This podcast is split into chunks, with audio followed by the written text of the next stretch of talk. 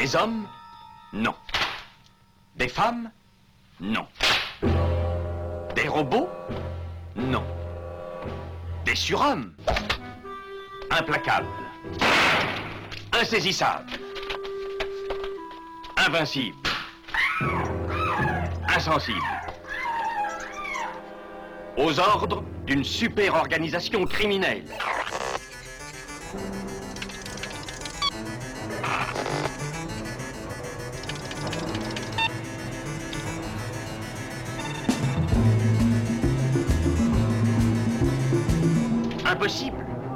Rien n'est impossible pour... Culture prohibée. Bienvenue pour ce nouvel épisode de Culture Prohibée. Culture Prohibée, c'est l'émission hebdomadaire de la culture planète du Ciboulot, coproduite par Radio Graphite, graphite.net, animée par l'équipe des films de la Gorgone, les films de la Gorgone.fr. Culture Prohibée, c'est aussi un profil Facebook et un podcast disponible sur différentes plateformes. Tous les détails sont sur le blog de l'émission culture-prohibée.blogspot.com.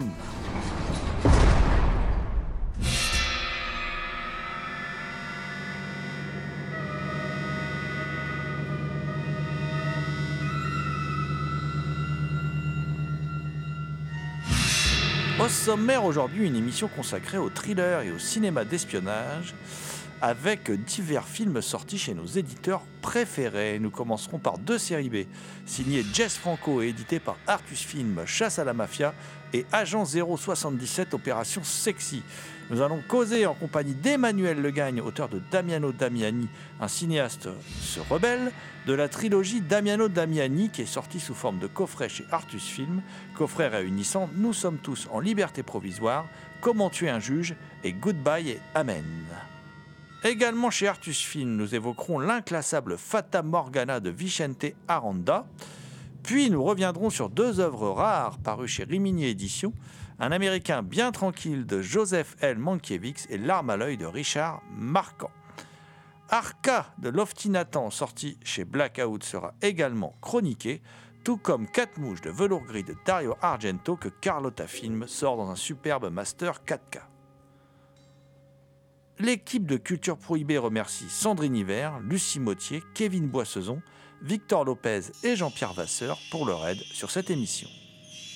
Vous rappelons que cette émission est réalisée en partenariat avec la revue Prime Cut, disponible sur le site de l'éditeur TheExtasyOfFilm.com ou sur celui des films de la Gorgone, lesfilmsdelagorgone.fr et enfin chez tous les bons libraires.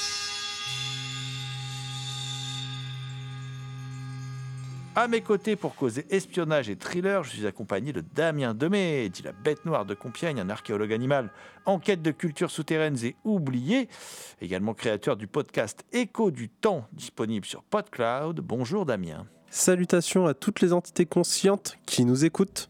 Également présent dans ce studio, le fidèle Thomas Roland, dit le loup-garou Picard, créateur de À l'écoute du cinéma diffusé sur RCA, qui, chaque nuit de pleine lune, rédige de sanglants écrits pour la revue Prime Cut dont il est le rédacteur en chef. Salut Thomas.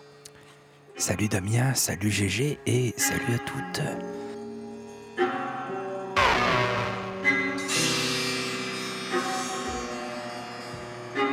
Thomas qui est en mode furtif pour respecter les conventions du cinéma d'espionnage et aussi de certains thrillers où il faut mieux effectivement être discret. Alors moi je vais débuter par deux films sortis chez Artus Film, deux films qui datent de 1963 et 1964. Le premier Sud 63, c'est Chasse à la mafia. Le deuxième Sud 64, c'est Agent 077 Opération Sexy. Et ils ont comme point commun d'être deux films de Jess Franco, Jésus Franco Manera de son vrai nom, euh, qui à l'époque, au tout, tout, tout début de sa euh, prolifique carrière, Chasse à la mafia, qu'est-ce que ça raconte? On y parle de l'indicateur de l'inspecteur Miguel Ruiz, Paco, qui est barman au Stardust, et qui a été assassiné avant, d'avoir eu le temps de renseigner euh, ben son inspecteur sur un armateur puissant, qui est aussi un politicien influent et qui s'appelle Le Prince. Et le chef euh, de Miguel Ruiz n'est pas d'accord pour qu'il continue à enquêter sur le prince, ayant peur de représailles. Et puis, et puis, et puis après, côté un peu de jaloux d'ailleurs dans ce film, il y a un inconnu qui poignarde tous les participants euh, du meurtre, euh, du meurtre du fameux Paco. Mais cela ne va pas arrêter ben, notre enquêteur Miguel Ruiz, notre inspecteur Miguel Ruiz, qui est donc, euh, ben, qui est donc comment dire, au centre de cette intrigue tirée d'un roman de Charles X. Braya. Et oui, l'inventeur d'Imogène, Charles X. Braya, un roman qui s'appelle Vous souvenez-vous de, de Paco, hein, et qui se passe dans un pays imaginaire d'Amérique centrale dans lequel eh bien, notre ami Jésus Franco peut faire jouer l'une de ses idoles, Jean Servet.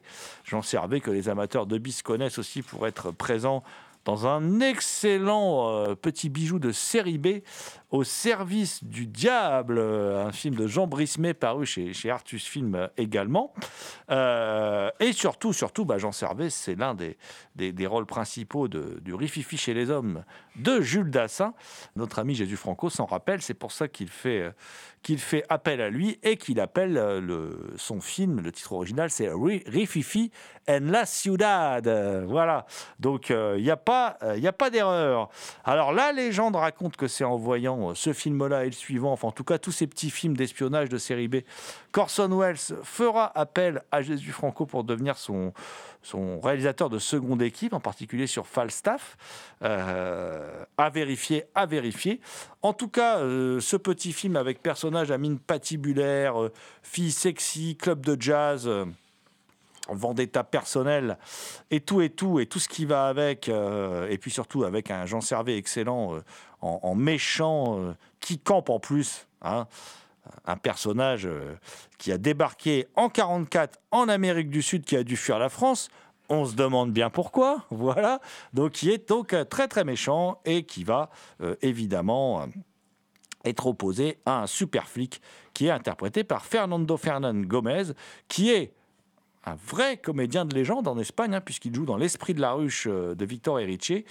Et même Pedro Almodovar se souviendra de lui pour le faire jouer dans Tout sur ma mère. Donc c'est dire que ce, cet acteur est une vraie légende en Espagne. Alors ce, très bon euh, petit euh, film peu pulp comme ça, bon, qui n'est pas sans défaut, attention, c'est un peu fauché et tout et tout, mais enfin bon, c'est quand même très sympathique. et donc sorti chez Artus Film, accompagné de Agent 077 Opération Sexy, qui se déroule lui aussi, lui aussi en Amérique du Sud. Euh, dans, ce film, le trompettiste Julius et son ami Castro passent en fraude un chargement d'armes pour le compte de Beckel. Castro est abattu par une patrouille. Et puis, euh, ben, l'autre va en prison. 15 ans plus tard, il est libéré. Et il découvre que la veuve de son ami, Lina, est désormais mariée à Beckel. Et euh, Julius est donc devenu gênant pour Beckel. Et il va balancer toute l'histoire au commissaire Fenton, d'autant plus que lui, il se sent menacé. Et là va débuter un film qui est totalement euh, une sorte de copie conforme du précédent, hein, avec les mêmes clubs de jazz, avec euh, les mêmes, euh, comment dire, la même ambiance, très film noir. Ce film-là, pour moi, est un peu plus maîtrisé, rythmé que l'autre, un peu plus euh, un, peu plus chouette.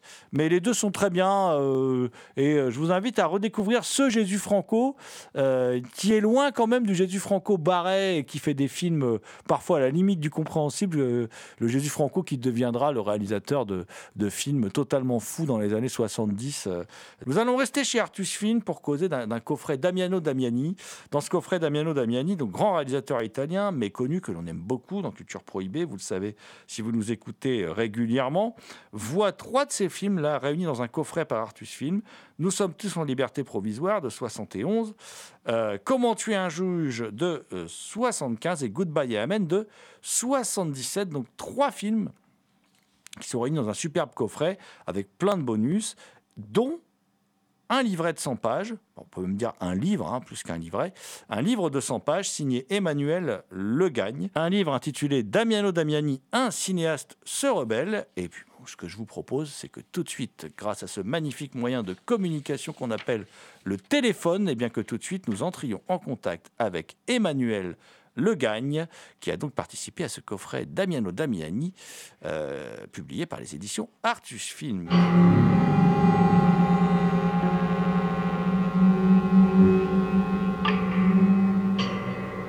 Bonjour Emmanuel Le Gagne. Euh, bonjour.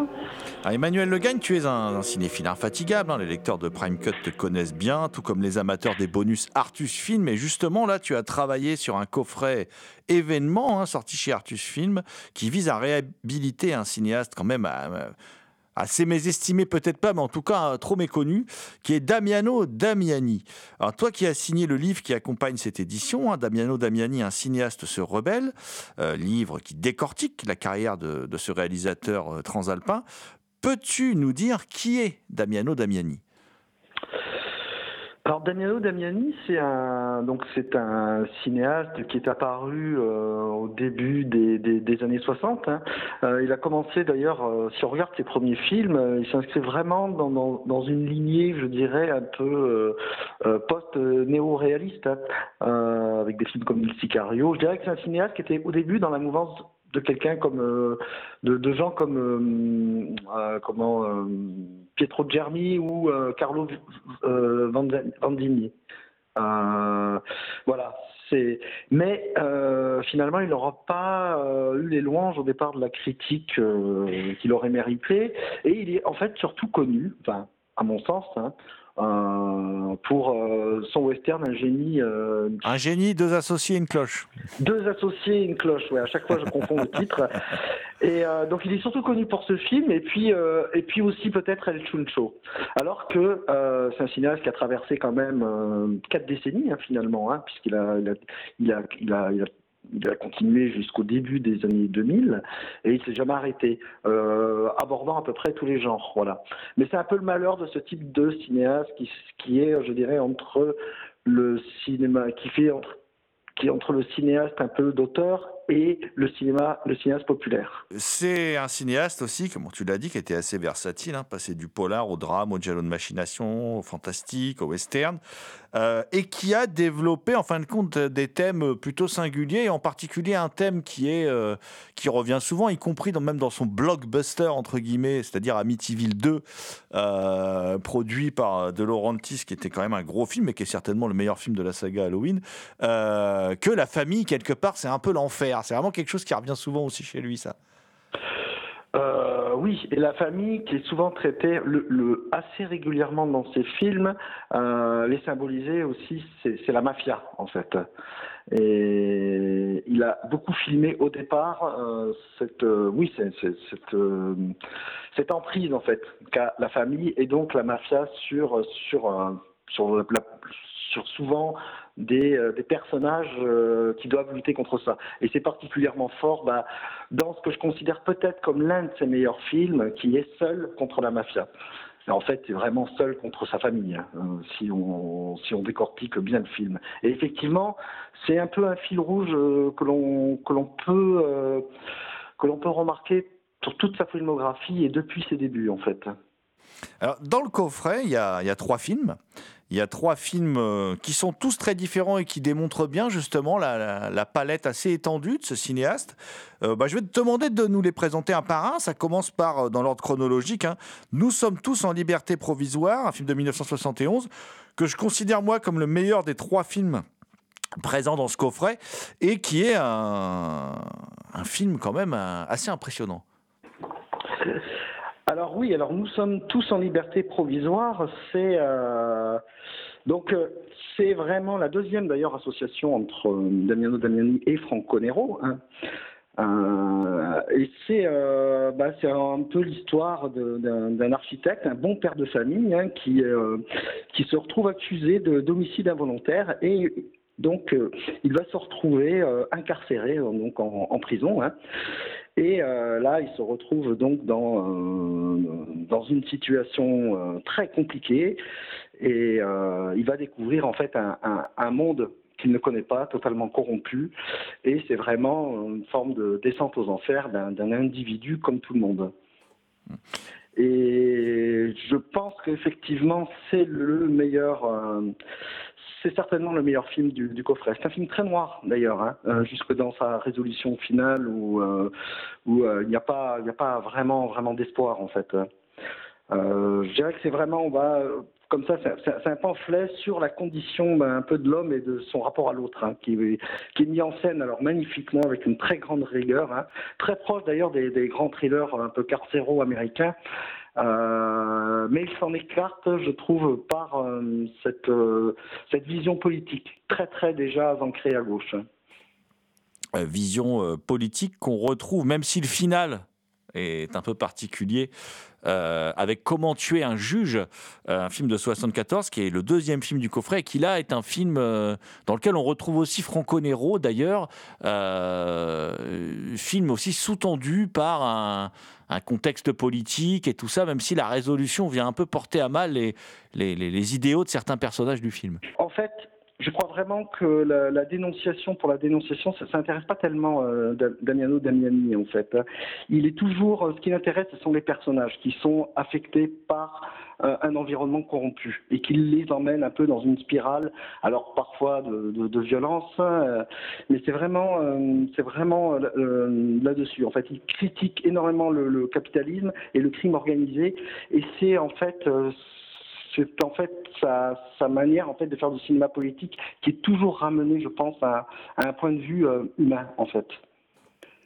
C'est vraiment euh, le cinéma de, Damiano Damiani est vraiment un, un, cinéma de personnages et des personnages très forts qui sont toujours en lutte contre un système qui finit quand même par les écraser.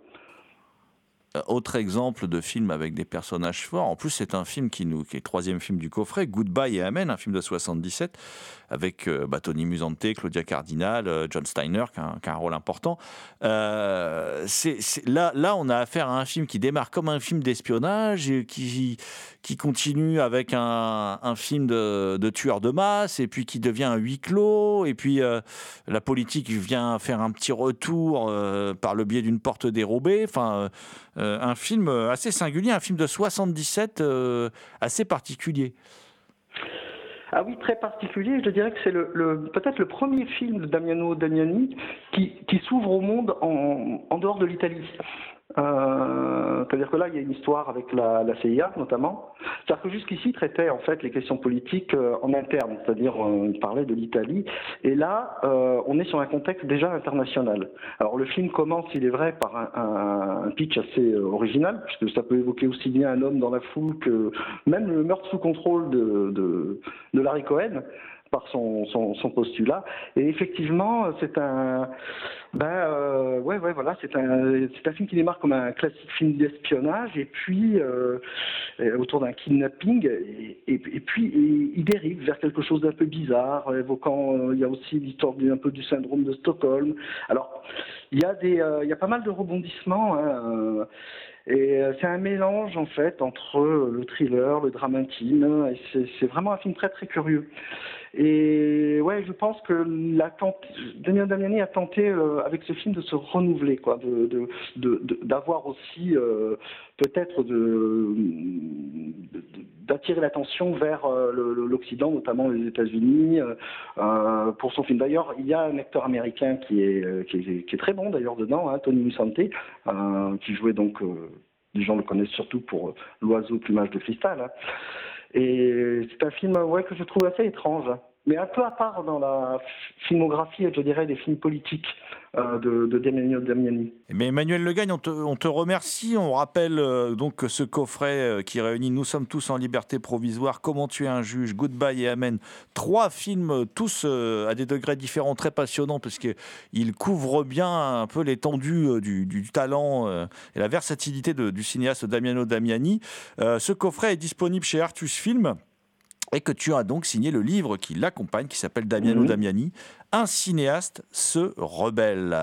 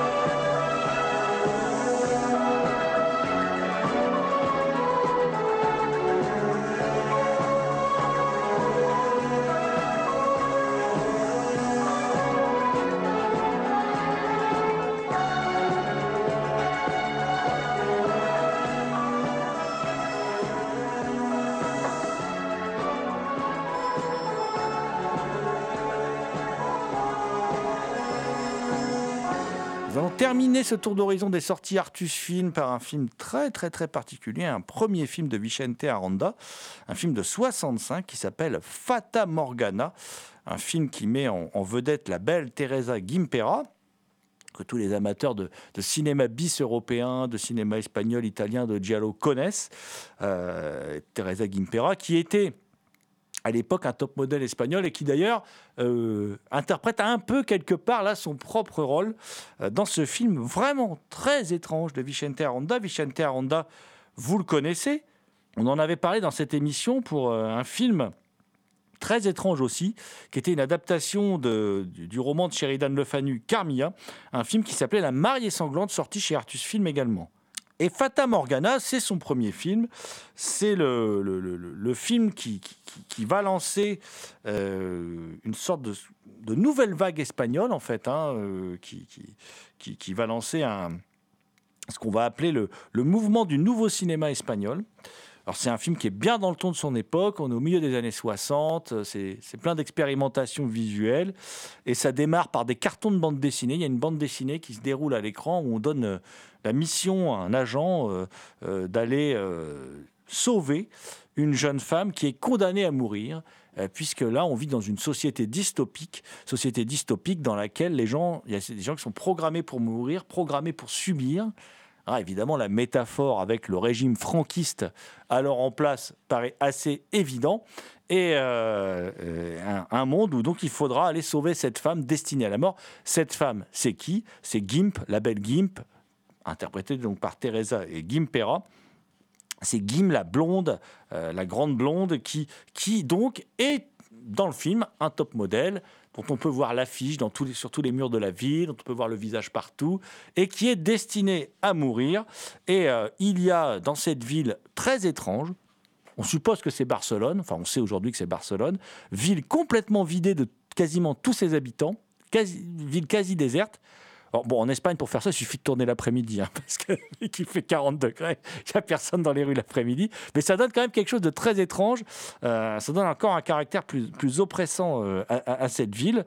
Euh, Gim reste une des seules en fait personnes qui continue de se balader dans la ville. Alors elle rencontre souvent un professeur spécialiste en criminologie qui essaye de l'avertir qu'elle est destinée à mourir, qu'elle est, qu'elle est destinée à être oppressée. Donc comme le peuple espagnol est destiné à être oppressé en fait par Franco.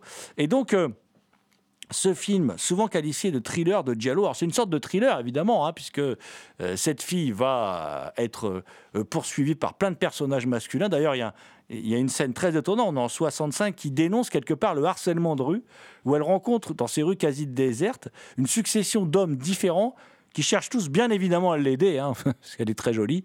Donc ils cherchent tous bien évidemment à lui donner un coup de main, sauf que ils ont un côté malaisant, ils ont un côté oppressant, et euh, tout cela est renforcé par le fait que, la ville est vide, sous une, sous une, euh, comment dire, sous un soleil éclatant, sous une chaleur euh, là aussi oppressante. C'est vrai qu'on ne peut pas s'empêcher de penser, on est en 65, à des films qui suivront des, dizaines d'années plus tard, des films post-apocalyptiques comme ça, avec ces, ces, comment dire, il y, a, aussi des moments qui se passent dans des grands terrains vagues, il y a aussi des, moments où on s'approprie des endroits euh, très étranges, par exemple on se donne rendez-vous dans un immense stade de foot qui là est totalement désert. Enfin, il y a plein de, il y a plein de scènes très très très étranges, et euh, moi c'est un film que j'aime beaucoup, c'est c'est un film très particulier, très représentatif euh, d'une époque où on utilise un peu toutes les techniques cinématographiques qu'on a sous la main.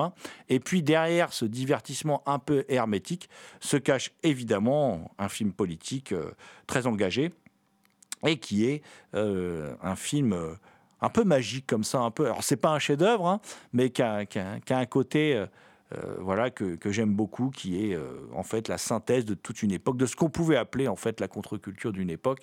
Et je suis toujours admiratif de voir des cinéastes comme Vicente Aranda, il y en a eu d'autres, hein, comme Eloy de la Ecclesia par exemple, qui a fait Cannibal Man, sorti chez Artus Film également, hein, comme, ce, donc, comme ce Fata Morgana, hein, réussir à faire des films qui paraissent être des divertissements, voire des films arty comme celui-là, et qui sont en fait des critiques assez sévères du franquisme, euh, le tout passant sous les fourches codines de la censure, sans que le moindre, euh, le moindre censeur ne s'en rende compte. Donc c'est assez, c'est assez sympathique, donc je vous le recommande vivement. Ça s'appelle Fata Morgana, c'est disponible chez Artus Film. Autre film, autre ambiance, autre éditeur, euh, mon cher Thomas, on va passer chez Rimini Éditions. On va aller en 1958 euh, du côté de chez Joseph L. Mankiewicz pour un Américain bien tranquille d'après un roman de Graham Greene avec un acteur d'ailleurs moi que j'aime bien, dont j'ai déjà beaucoup parlé dans cette émission, qui s'appelle Audie Murphy. Oui, il s'agit du, du 15e long métrage de, Joseph L. Mankiewicz, hein, qui se réapproprie ici complètement le, roman de ce célèbre écrivain britannique qui était Graham Greene. Alors, film de guerre, film d'espionnage, drame romantique, un Américain bien tranquille est un peu tout ça à la fois. L'action se situant durant la guerre d'Indochine à Saigon. Michael Redgrave incarne Fuller, un journaliste anglais dans la cinquantaine qui vit avec une jeune vietnamienne, Fuong. Il fait la connaissance de Pyle, un jeune américain qui, lui, tombe amoureux de Fuong. Le récit commence euh, quand, on retrouve le corps de ce jeune Américain qui a été assassiné. Comme Fuller à lui était proche, par le triangle amoureux qui s'était alors noué, il est convoqué par la police. Le film est alors un long flashback qui raconte comment Fuller en est venu à penser que l'Américain était un agent de la CIA. L'intrigue est complexe et, comme souvent dans le cinéma de Mankiewicz, le scénario se révèle bavard, avec de longues scènes de dialogue explicatives avec la complicité de Robert Krasker à la direction de la photographie, il arrive à rendre ce qui peut paraître pesant beaucoup plus dynamique. Filmé dans un beau noir et blanc, un américain bien tranquille bénéficie d'une mise en scène plus dynamique, avec de beaux mouvements de caméra et des compositions de cadres très étudiées qui délimitent les enjeux entre les personnages.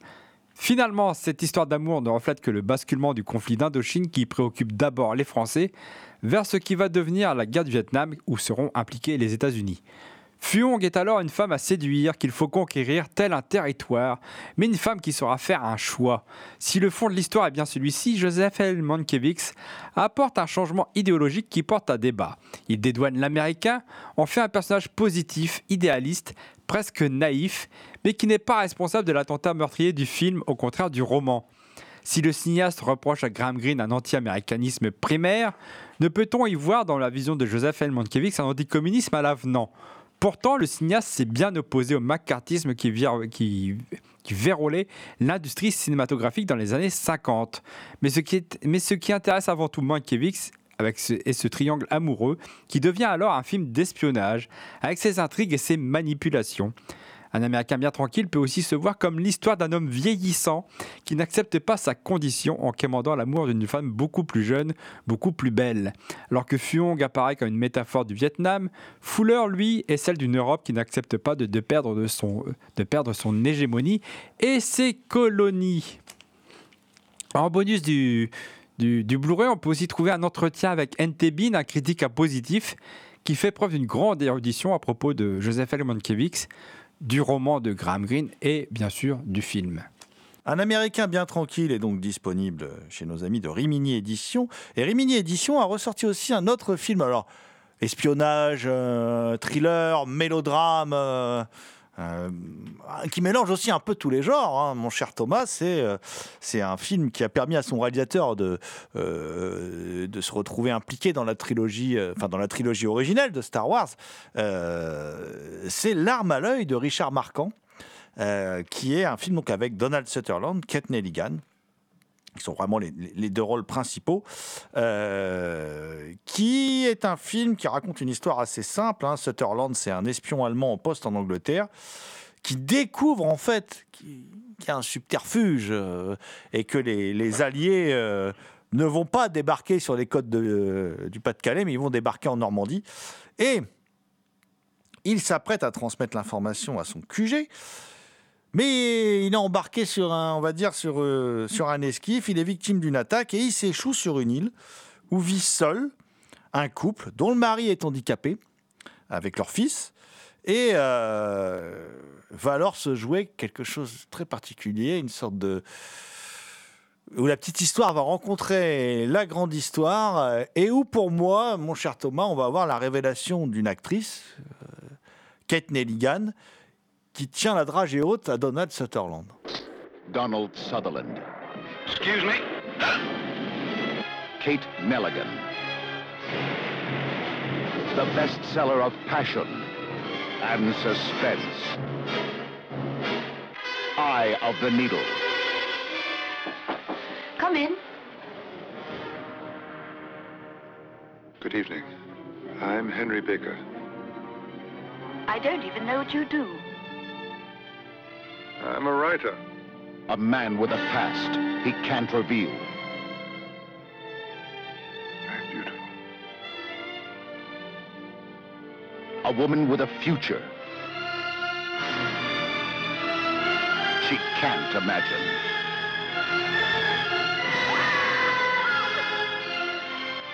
You just seen David. Just now, yes.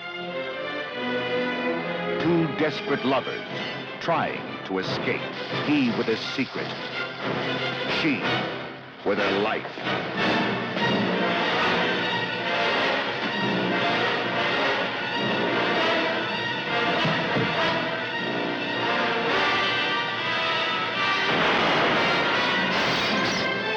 Lucy, Vous écoutez Culture Prohibée spéciale espionnage et thriller. I am coming in. I have to come in.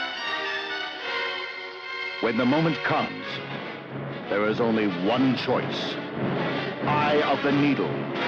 The Ken Follett bestseller that you couldn't put down is now the movie you won't want to miss. Eye of the Needle. Il y a une première partie où justement c'est la traque, enfin la découverte par l'espion nazi du subterfuge des, des Anglais, des Américains. Ensuite la traque, euh, la, la traque par euh, la police euh, britannique. Presque toute la seconde partie, c'est un film romantique parce que cette femme, en fait, cette femme, elle s'est mariée à un officier britannique. Et le jour de leur mariage, ils ont un accident de voiture et lui se retrouve cloué dans un fauteuil. Et donc, euh, il se retrouve euh, sur cette île, plus ou moins gardien de phare, mais quand même, elle s'emmerde un peu, quoi.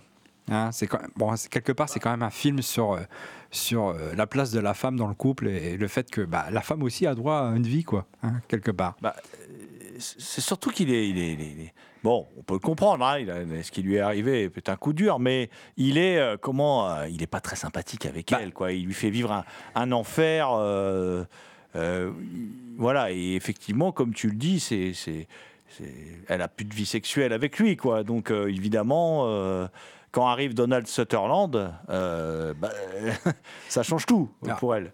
En même temps, ce personnage, ce, mari là, il passe plus de temps avec le gardien de phare, hein, qui, qui- qui est, qui la quatrième euh, personne euh, qui habite sur cette île avec le couple et leur enfant, euh, qu'avec sa femme. Alors sa femme, Kate Nelligan, qui est, qui est quand même pour moi la révélation du film. hein. J'avoue que. Alors après, j'ai été fureté regarder sa carrière. En fait, c'est un peu la, Raymond Poulidor du, du cinéma, c'est-à-dire que c'est une femme qui a été nommée des, des tas et des tas de fois pour euh, ses interprétations, euh, pour des prix d'interprétation, et qui n'en a quasiment jamais eu. C'est-à-dire qu'elle est reconnue pour être une très grande actrice, alors beaucoup à la télévision, mais elle, elle, a jamais eu, elle a tout pour elle. En plus, elle est belle, elle, est, elle joue bien. Elle est, pour moi, c'est une vraie révélation. Et euh, je l'avais déjà vu dans d'autres films, hein, mais ce film-là, L'arme à l'œil, moi, je l'ai découvert grâce à Rimini. J'en avais un bon souvenir et je l'ai trouvé encore meilleur. C'est une de mes plus belles découvertes, euh, redécouvertes de, de l'année pour l'instant dans les éditions vidéo qu'on a pu euh, avoir récemment. C'est aussi un film sur l'émancipation des femmes. Parce que cette femme-là, donc, elle s'ennuie avec son mari qui est aigri, alcoolique et qui ne s'occupe plus d'elle. Et puis finalement, elle va, elle va dans les bras d'un autre qui se, retrou- qui se révèle être quand même un salaud, quelque, quelque part. Et donc finalement, cette femme, elle doit faire un choix, c'est-à-dire c'est elle ou lui. Donc c'est un film sur son émancipation aussi. Quelque part, elle, elle prend aussi sa liberté. C'est un film avec beaucoup de tensions, euh, notamment que ça passe de la traque à la fidélité et à la dernière euh, heure demi-heure qui est, qui est assez euh, insoutenable, mais avec beaucoup de, passion. C'est-à-dire que certes, le mari est aigri et, et assez insupportable, mais lorsqu'ils lorsqu'ils discutent ensemble la première fois que Sh- Sutherland arrive euh, sur l'île, elle lui fait des remarques comme quoi euh, c'est bizarre, il est venu avec une mallette, il était censé faire autre chose, tout ça, tout ça, et le mari lui dit quand même qu'elle a raison sur, sur certains points. C'est juste que leur couple, bah, depuis qu'elle a eu son accident, causé par lui d'ailleurs, c'est vrai qu'il bat de l'aile et le fait qu'elle retrouve quelqu'un qui, euh, qui a du désir et tout, c'est vrai que ça crée de, la passion et je trouve que les, enfin, tout le casting, surtout le trio de tête, euh, l'espion, la femme et, le mari, ont, ont vraiment euh, donne corps au film et, le rend incroyable. Et surtout, euh, il y a des moments qui sont vraiment terrifiants. La, dernière euh, relation charnelle du film est, est absolument glaçante dans le contexte où elle arrive. Il y a aussi un moment que j'aime bien euh, sur la belle scène euh, de balade romantique où euh, Faber, euh, du coup Donald Sutherland, ment sur son activité. Il explique à, à la femme qu'il est romancier et qu'il est en train d'écrire un livre.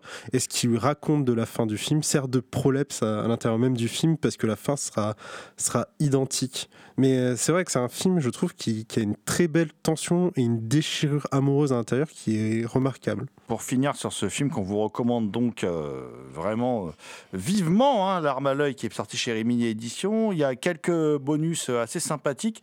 Et en particulier le, comment dire les euh, une rencontre avec Jacques Demange qui est critique euh, pour la revue Positif et euh, qui explique pas mal de choses sur euh, marquant sur le film et tout ça donc c'est- très intéressant et puis euh, et puis aussi il y a le travail de Pierre Charpillos qui qui, qui parle à la fois du, du comment dire du roman de Ken Follett, mais aussi de l'adaptation, des choix de Richard Marquand. C'est assez intéressant. Et enfin, il y a la, f- il y a deux fins différentes. Enfin, il y a une fin qui est plus longue en fait euh, dans la version euh, euh, qui a été exploitée à l'époque en Europe, qui est qui est présente également sur ce Blu-ray, donc sorti chez chez Rimini Édition.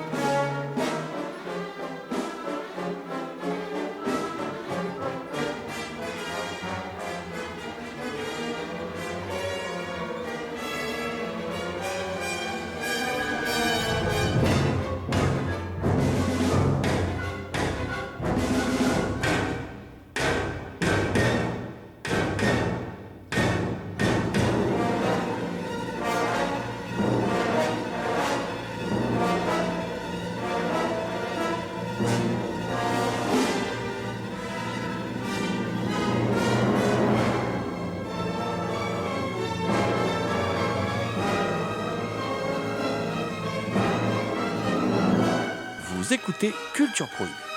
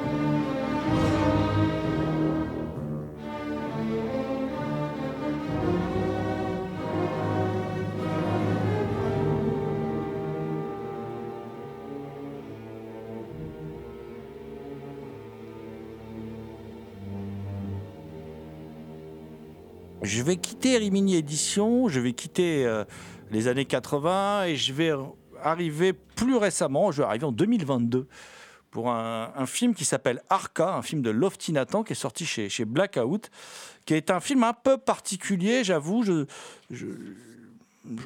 l'ai inc- inclus dans cette émission thriller parce que c'est un film filmé comme un thriller. C'est un film aussi qui a le côté euh, un peu paranoïaque du thriller, enfin un peu, euh, un peu étrange du thriller avec cet aspect, euh, un aspect presque, on a l'impression que le personnage vit au milieu d'un monde qui complote contre lui. Pourtant, le film débute plus comme un film fantastique, plus comme euh, si on parlait d'un conte en fait. et le, film débute par la voix off d'une euh, d'une jeune fille, du- du- d'une petite fille qui dit Dans mon pays, on croit à la magie. Alors, on s'imagine tout de suite le film qui va être euh, un peu niaiseux, comme disent nos, amis canadiens. Et c'est pas vraiment le cas, en fait. Et on va plutôt. euh, on enchaîne sur la vie de Ali qui est un jeune Tunisien qui rêve d'une vie meilleure, qui rêve de partir de la Tunisie, de toute façon, hein, qui rêve de, rejoindre les, comment dire, un- une embarcation de fortune pour euh, immigrer, euh, et qui vit tout seul dans une baraque abandonnée, sur un chantier abandonné, et il vend de l'essence de contrebande au marché noir. Et euh, il se passe un truc, c'est que son père meurt, il est obligé de retourner à la ville, s'occuper de ses deux sœurs, qui sont livrées à elles-mêmes, hein, qui sont menacées d'expulsion parce que leur père avait des dettes. Et petit à petit, Ali va s'éveiller à la colère, va s'éveiller à la révolte. Et euh, le film va tracer, en fait, ce film qui est vraiment filmé. Alors, c'est un cinéaste américain, hein, euh, Lofty Nathan, euh, qui était à l'origine du documentaire euh, 12 O'Clock Boys en 2013, euh, que peut-être certains d'entre vous connaissent ou ont vu. Et en fait, là, il décide à travers ce, thriller qui, qui aurait pu être traité sous la forme d'un drame, mais là qui traite comme un thriller, ce drame est filmé comme un thriller et traité comme un thriller, euh, qui revient euh, sur l'échec des printemps arabes en fait.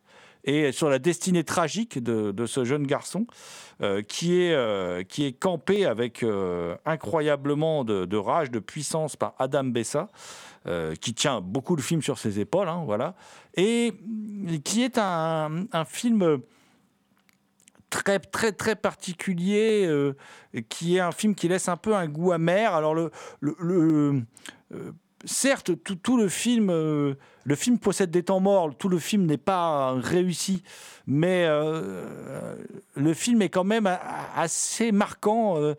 C'est une sacrée expérience à regarder comme ça, avec ce soleil écrasant, euh, ces horizons qui se bouchent, toutes ces opportunités qui se présentent au personnage et qui, qui finissent, ça se finit toujours dans le mur. C'est une destinée vraiment tragique et, euh, c'est aussi un, film qui, euh, qui comment dire, malheureusement, hein, mais comment la où la colère du peuple qui- est personnifiée à travers ce personnage d'adolescent. Et cette colère du peuple, elle se dirige vers l'inéluctable face à un système où le réalisateur dénonce euh, clairement euh, la corruption à tous les étages, euh, des politiques incapables de, de, comment dire, de, sauver la population. Et, on voit euh, un peuple qui vit vraiment dans une grande misère. Euh, et le film pour moi, le coup de force du film, malgré euh, ses petites baisses de rythme ou ses petits défauts, euh, c'est euh, justement le choix du metteur en scène de filmer ce qui aurait pu être un drame naturaliste comme un thriller. Et du coup, le film gagne, il gagne une grande tension. Et, et, et pour moi, vraiment une bonne surprise euh, parce que j'avais un peu peur avant de le voir. Je me dis à quoi m'attendre. euh, et en fin de compte, c'est une bonne surprise parce que le réalisateur fait le choix de la forme euh, et de mettre en adéquation forme et fond et de d'éviter tout côté misérabiliste. Et ça, je trouve ça très intéressant. Voilà. Donc ça s'appelle Arca et c'est disponible chez Blackout. An innocent man becomes a target of insanity as he steps into the crosshairs of a homicidal maniac with a need for revenge.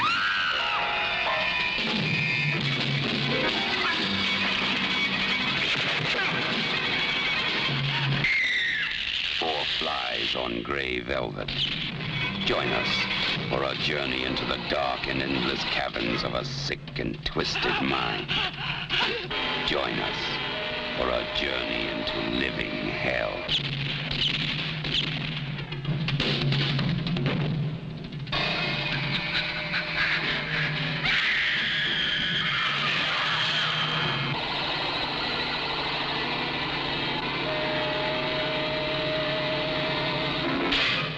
Flies on gray velvet, rated PG. On va terminer cette émission, euh, terminer euh, cette émission par un, film, euh, comment, que dis-je, un très grand film de Dario Argento qui, sort en 4K euh, chez Carlotta Film dans une très belle édition, alors avec plein de bonus. On retrouve une partie des bonus de, euh, qu'il y avait dans, dans l'édition de Whiteside. hein. Argento, c'est d'abord l'oiseau au plumage de cristal, c'est ensuite le chat à neuf queues. Le chat à neuf queues, qui est un film qui va pas forcément ravir Argento parce que euh, il s'entend moins bien avec son directeur photo, il peut expérimenter moins de choses, il s'éclate beaucoup moins à faire le chat neuf queues. Il trouve que c'est un film un peu trop sage, un peu trop, voilà, euh, pas assez fou. Et il décide euh, de se lâcher dans ce troisième film de la trilogie animalière, qui est donc euh, euh, Quatre mouches de, velours gris. Donc film qui sera bloqué pour des, imbroglios juridiques euh, de sociétés qui ont fait faillite, qui avaient les droits, plus personne n'a les droits, on peut pas le sortir, qui a un master, qui n'en a pas. Ça, je vous invite à découvrir ça dans les bonus. Alors, il y, a- plein de bonus. hein. Il y a même, y a même une, in- une interview avec Gildo Di Marco, là, qui fait un, facteur dans, le film, avec une sale tronche qui est euh, un peu euh, l'in- l'incarnation italienne de Marty Feldman. hein. il a un peu la, même tronche que lui. euh. On découvre d'ailleurs pourquoi il a disparu dans, les bonus de l'univers du cinéma, euh, parce qu'il y a eu un problème avec son agent, en fait, qui a pu bien, pas bien gérer sa carrière, et il a arrêté de tourner. Comme il était prof, il est resté prof, en fait. Et du coup, il a arrêté de faire du cinéma.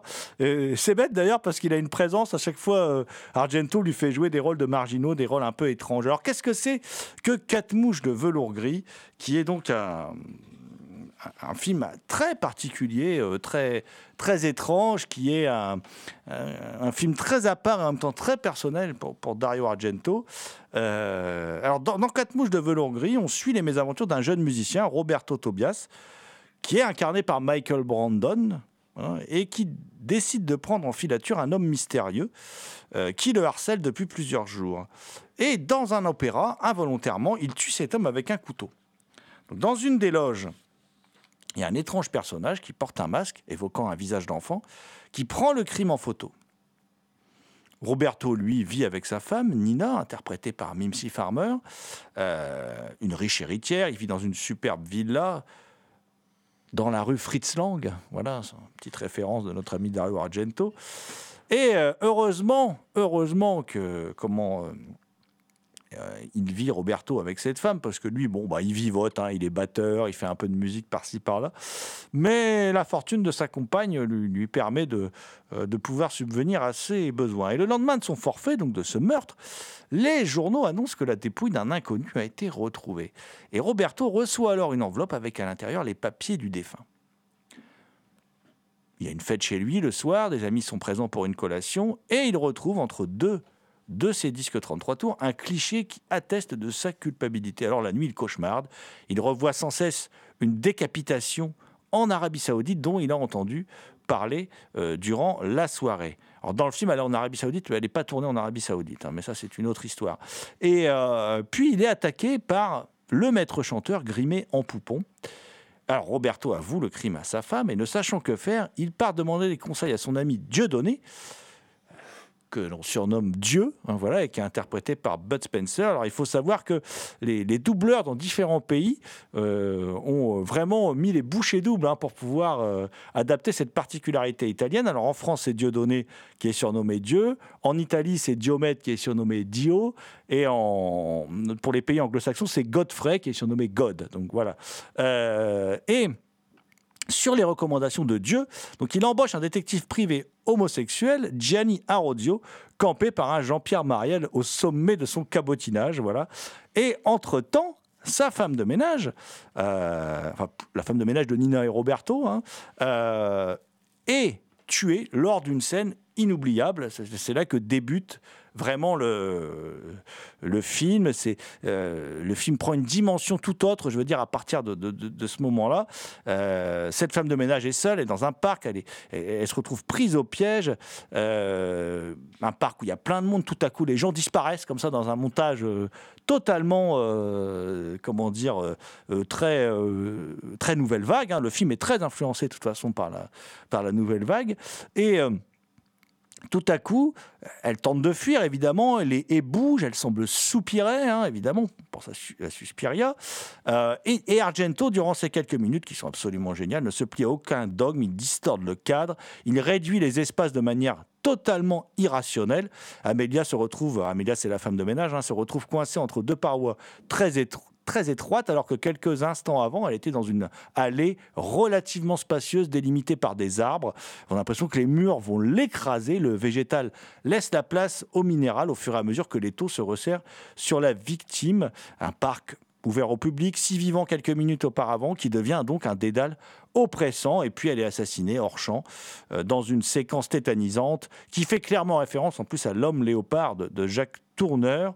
Est-ce que est-ce que euh, c'est le même criminel euh, qui est le tortionnaire de Roberto?